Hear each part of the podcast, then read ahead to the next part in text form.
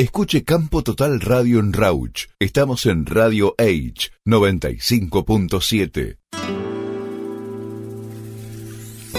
Muy bien, ya metiéndonos prácticamente en el final de nuestro programa, decíamos, hay novedades en el mercado de cereales y oleaginosas y nuestro especialista, nuestro número uno, está en el aire para contarnos, para saludarlo primeramente, Pablo Adriani. El gustazo como siempre, Pablo, ¿cómo estás? Buen día, Damián, ¿cómo estás? Buen día a toda la audiencia. Bueno, lo, lo decís y lo cumplís. Cualquier novedad, salimos al aire, me lo dijiste hace 10 minutos, estamos para contar qué es lo que pasa, sobre todo con Chicago, Pablo. Lamentablemente no son buenas noticias, estamos con eh, una semana negra, eh, tercer día consecutivo de fuertes bajas.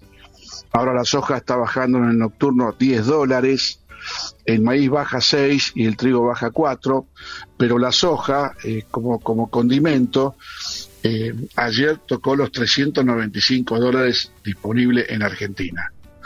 Así que no quiero imaginarme hoy si Chicago tiene esta baja de 10 dólares, vamos a ir viendo una soja disponible a 390 dólares, arrastrando todas las posiciones futuras lejanas. Lo que está pasando es que la crisis financiera mundial que, ya venía golpeándose hace tiempo al mundo, está empezando a repercutir en los commodities. Todas las acciones eh, en el mundo están cayendo, el Merval, el Dow Jones, Standard Poor's, todos los indicadores financieros bursátiles con fuertes bajas, las grandes empresas han perdido el 30% de, de, su capital con la baja del último año.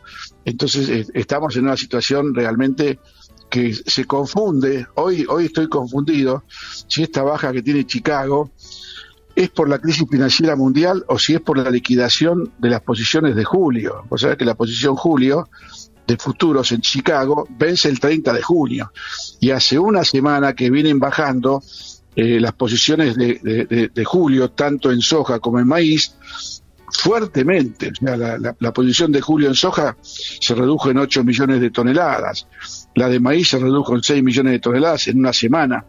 Pero la contrapartida de esto es que están saliendo la posición julio por obligación, porque les vence los contratos, pero están entrando en los futuros lejanos, en noviembre y diciembre. Entonces, eso es un indicador de que en el fondo siguen siendo alcistas los que están operando en Chicago.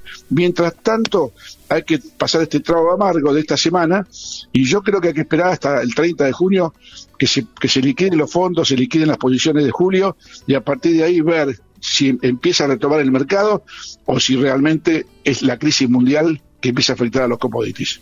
Pablo, impecable como siempre, en tiempo y forma entregaremos el programa. Te agradezco mucho este contacto, esta novedad, lamentablemente. Y bueno, la seguimos. Cualquier cosa, sabés que tenés micrófono libre. Un fuerte abrazo y buena semana, buen fin de semana dentro de todo. Abrazo grande. Pablo Adriani, consultor privado que estaba con nosotros ya en el final.